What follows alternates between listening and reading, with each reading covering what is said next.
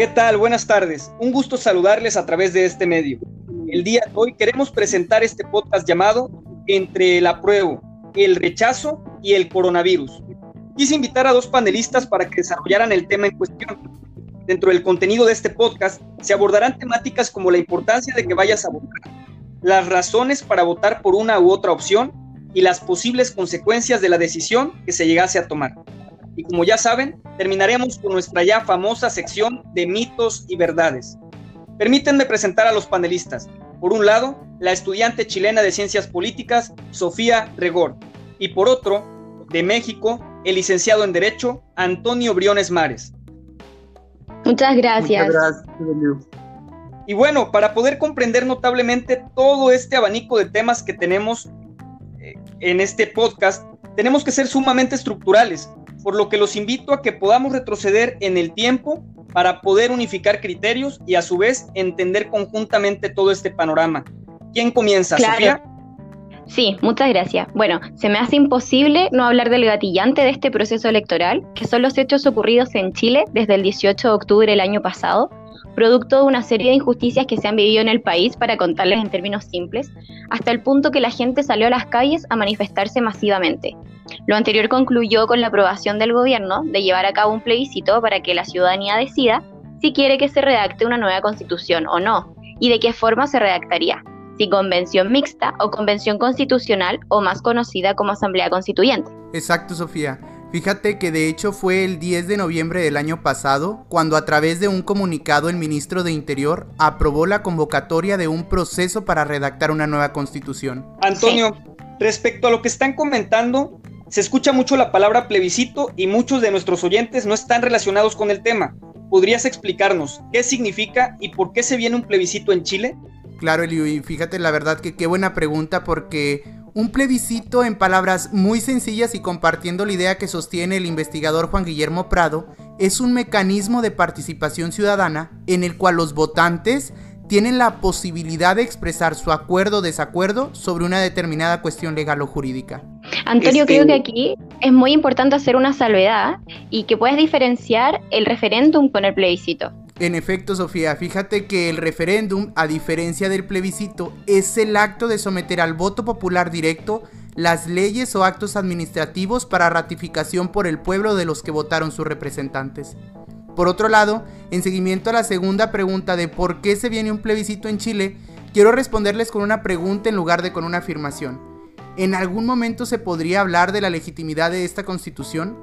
Efectivamente, en 1980, se convocó a un plebiscito para aprobar o no la constitución escrita en dictadura.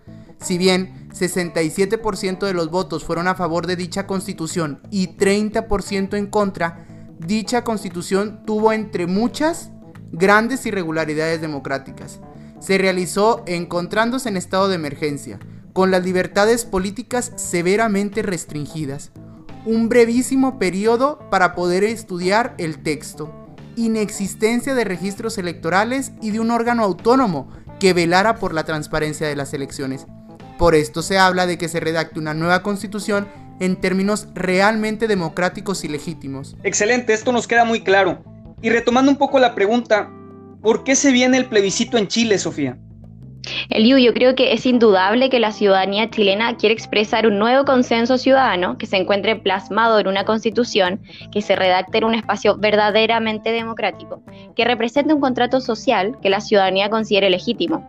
En efecto, el plebiscito, además de ser un mecanismo que proviene de la democracia directa, es una muy buena válvula de escape si se consigue una considerable transparencia, inclusividad, legitimidad en su proceso y resultados y la activa participación de la ciudadanía. Ahora bien, esta potestad con la que cuenta el ciudadano de ir a votar viene a cundir en gran medida esta idea de que la participación ciudadana está totalmente en caída. Muy bien, y aprovechando el punto en cuestión, ¿qué tan importante crees que es el voto en estos momentos? Muchas gracias, Eliu, por tu pregunta. La verdad es que me parece crucial que podamos conversar y poner este tema sobre la temática de la importancia del voto, en el sentido que todos nuestros oyentes puedan convencerse de la importancia de estas instancias participativas. No sé si ustedes sabían, pero en Chile, desde el año 2012, rige la ley 20.568, que regula la inscripción automática y el voto voluntario. Lo anterior quiere decir en términos simples que las personas quedan inscritas automáticamente en el registro electoral al cumplir con los requisitos, pero no se hace obligatorio el hecho de ir a votar. Lo anterior ha hecho que lamentablemente disminuya mucho la participación de la ciudadanía en los procesos electorales. Y fíjense, audiencia que nos esté escuchando, esto, lo que acaba de decir mi compañera Sofía, se traduce en palabras muy sencillas que con la vigencia de esta ley, el ciudadano tiene indiscutiblemente la potestad y no la obligación de ejercitar su voto. Claro, Antonio, bueno, ya sabiendo eso, al hablar de democracia, es imposible dejar fuera la participación de la ciudadanía. Yo al menos considero que este es el factor que materializa los cambios y es la instancia de diálogo entre los representantes y los representados, figurativamente hablando, claro. Si lo anterior no se cumple, entonces estamos entrando de lleno en una crisis democrática. Mira, Sofía, la verdad que yo creo que suena un poco pesimista esa versión, ¿verdad? Sí, bueno, Antonio, un poco, pero creo que así estamos. Pero, ¿efectivamente estaremos en una crisis democrática? Si bien la democracia directa no es el estandarte con el que se identifica la ideología política chilena y tampoco la mexicana, como sí lo es a lo mejor en Suiza, Italia o en Estados Unidos, el problema cunde un poco más en la crisis de la participación política y la inmersión del ciudadano en este contexto, no solo al momento de efectuar su sufragio, sino en temas tan cotidianos en donde en realidad se necesita un poco del auxilio del pueblo. Bueno, sí, Antonio, concuerdo. La verdad es que muchos académicos coinciden con esta idea de crisis democrática. Por ejemplo, Fabio Rato, el 2019, en un libro, destacó que la democracia actualmente sufre un descrédito tanto de políticos como de las instituciones democráticas a la vez. En este sentido, promover las instancias de democracia directa como este futuro plebiscito es parte de la solución de este problema del descrédito político y de hacer parte de la ciudadanía de lograr acortar ese distanciamiento. Independientemente de los resultados de la votación, se está dando una ventana de oportunidad al hecho de hacer partícipe a la ciudadanía. Bueno, y con ese comentario la verdad no está de más indicar que el doctor David Allman señala en el libro Citizenship en Contemporary Direct Democracy del 2019 que los mecanismos de democracia directa pueden ser iniciados por los ciudadanos o las autoridades. El caso, la verdad, muy particular de este plebiscito es bastante llamativo, ya que la ciudadanía exigió tanto en las calles que no pudieron hacer oídos sordos, se vieron en alguna forma presionados a establecer este plebiscito. Absolutamente, Antonio. Bueno, el profesor David Allman señala que el factor clave de un mecanismo de democracia directa es el nivel de participación. Claro, y son demasiados los factores que se deben de tomar en cuenta para poder determinar si hay participación política activa, entre ellos la pandemia del coronavirus. ¿Cómo creen que va a afectar el COVID-19 en este plebiscito? Oye, Liu, qué mala suerte que nos tocó a los chilenos la llegada del coronavirus en medio de este escenario político tan efervescente, ¿no lo creen? Bueno, la, solución... verdad que sí. La solución por parte del Consejo Directivo del Servicio Electoral estableció una serie de normas para la protección de la salubridad en este plebiscito y lo más importante a todos quienes nos están oyendo es que no olviden llevar su mascarilla y su lápiz pasta color azul.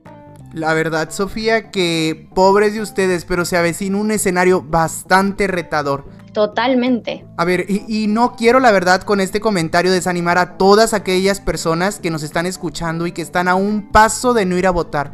Al contrario, ciudadano. no, todo lo contrario. no sabe usted, votante, la importancia de su voto. Es realmente trascendente que después de todo este movimiento social que se ha realizado en Chile, se tenga una activa participación. Pues dificultades negativas, créame, siempre, pero siempre va a haber. Claro, pero basado en otros escenarios, ¿creen que esto bajará la participación por parte de la ciudadanía? Mira, Liu, yo creo que al analizar la experiencia internacional en este año se puede notar que, por ejemplo, en Corea del Sur, bajo muchas medidas de seguridad, se llevó a cabo un proceso eleccionario con una de las tasas de participación más alta en tres décadas. En Mali hubo una votación cuando comenzaban a informarse las primeras muertes por coronavirus, por lo que muy pocos votantes acudieron a votar en Francia se vio muy baja participación en la segunda vuelta municipal, el mismo día que en Polonia se tuvo una masiva participación en la elección legislativa. Y bueno, se vienen las presidenciales en Estados Unidos. La verdad que buena información, Sofía, nos acabas de proporcionar y le acabas de proporcionar a la audiencia. Pero, ¿cuál de estos caminos se verán en Chile el 25 de octubre? Uy, Antonio, mira, la verdad no lo sé, pero sí me surgen cuestionamientos sobre si efectivamente se llevará a cabo un proceso 100% democrático al preguntarse, por ejemplo, qué pasa con las personas que se encuentran contagiadas que quieren ir a votar. ¿Cuáles son las razones para votar por una u otra opción? Antonio, ¿nos podrías contar? La verdad, tú, Eliud, que qué complicado responder a esto, pero bueno, como mexicano y ajeno en cierta parte a este proceso, pienso que si usted considera que la constitución actual chilena requiere cambios y cree que con esto habrá mayor cohesión social, pues entonces es una buena opción votar por el apruebo. Si por el contrario usted cree que una nueva constitución no vendrá a solucionar los problemas del país, entonces debería votar por la opción del rechazo. Sin embargo, independientemente de su voto, al pasar a la segunda papeleta sobre el mecanismo de redacción, usted debe pensar, si bien desea que se redacte por partes iguales entre ciudadanos electos y parlamentarios en ejercicio, entonces vote por la opción de convención mixta. Si por el contrario desea que el 100% de los miembros redactores sean personas ciudadanas electas, pues vote por la opción de convención constitucional. Bueno, y por otro lado, ¿cuáles creen que serían los escenarios de cada opción a futuro? Uy, Eliu, ojalá pudiera tener una bolita de cristal y responder esto con certeza. Ya que no la tengo, me voy a arriesgar en decir que una consecuencia de ambos escenarios es la incertidumbre. Si gana el apruebo, la ciudadanía chilena podría posicionar temáticas importantes en esta nueva constitución que podría acabar con problemas relacionados, por ejemplo, con el medio ambiente, el acceso al agua, la reivindicación de los pueblos indígenas dentro de tantos otros temas como también podría verse negativamente afectada la economía, o bien podría quedar una constitución que efectivamente sea legitimada por la ciudadanía, pero que no venga a resolver los problemas de las personas. Por otro lado, si gana el rechazo, un escenario posible es que vuelva la exigencia ciudadana en las calles para la mejoría de su calidad de vida. Aquí estoy muy de acuerdo con mi compañera Sofía de que la incertidumbre social, política y económica va a ser muy retadora. Pero bueno, son meras especulaciones las que podemos hacer en esta sección. Lo que en realidad no me parece especulación y sí me gustaría compartir con ustedes audiencia es que no considero que la creación de una nueva constitución vaya a traer como consecuencia todas aquellas mejoras y demandas que el pueblo necesita. A ver, la dictación de una nueva Carta Magna no va a resolver los problemas en corto plazo, pues estaríamos tratando, como coloquialmente se dice en México, de tapar el sol con un dedo. Lo que sí es bien importante, Sofía, Eliu y toda aquella audiencia que nos escucha, es que sí se siga fomentando ese continuo clima de acuerdos políticos conjuntos. Por lo que considero que la verdadera píldora de mejora es realizar un conjunto de reformas sistemáticas a la Constitución de Chile. Claro, y que sean estas reformas las que modifiquen sustancialmente los problemas que el pueblo de Chile ruega por las calles.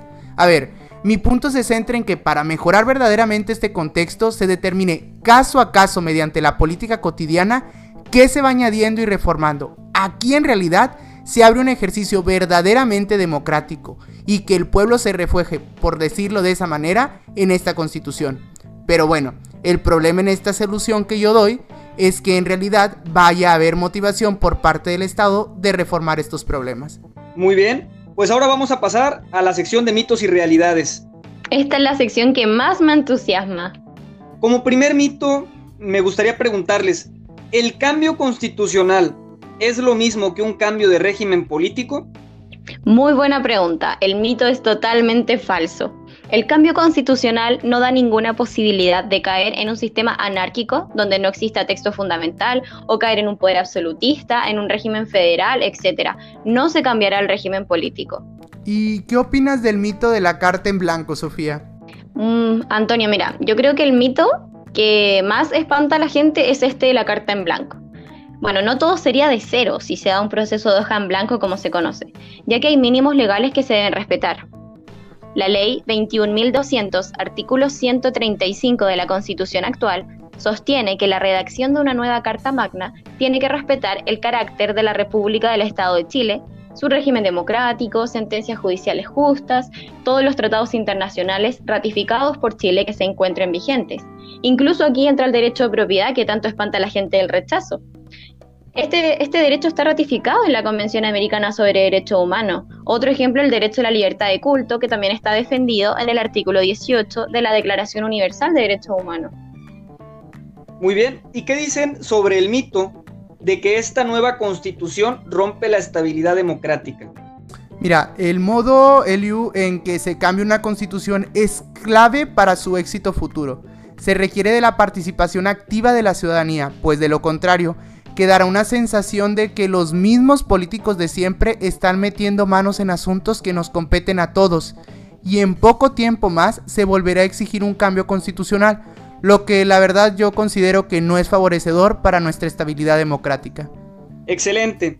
Y ahora a modo de cierre, Antonio, ¿te gustaría compartir algo? Primero quiero invitarlos para que vayan a votar este 25 de octubre. La verdad, ciudadanía que no sabe la importancia de su voto. Pero bueno, por otro lado, lo que en realidad me hace ruido es que la creación de estos principios y directrices que consecuentemente se introducirán en la Constitución, si el apruebo llegase a ganar, sean en realidad vinculantes para con el Estado y que el total de la agenda política no se deje en manos de quien será el creador de esta nueva ley, pues será el frecuente diálogo el que incentivará a que en realidad se logre la máxima participación y el rol de la democracia en Chile. Bueno, por mi parte me gustaría concluir y rescatar que la Constitución es una herramienta jurídica que debiese ser el reflejo de los acuerdos básicos de una sociedad, donde la participación ciudadana es esencial, eso ya quedó claro a lo largo de este podcast. Por otro lado, también me gustaría decir que me resulta súper difícil imaginar un verdadero régimen democrático sin la existencia de oposición y de demanda social. Y por ende, no todos van a estar de acuerdo con que se requiere una nueva constitución. Pero los plebiscitos, si bien no son perfectos, son la manera de expresar lo que quiere la mayoría de los ciudadanos. Muy bien, pues les agradezco demasiado sus participaciones, Antonio, Sofía. Muchas gracias también a nuestros oyentes por llegar hasta esta parte del podcast. Desde México y desde Chile nos despedimos y agradecemos su valioso tiempo.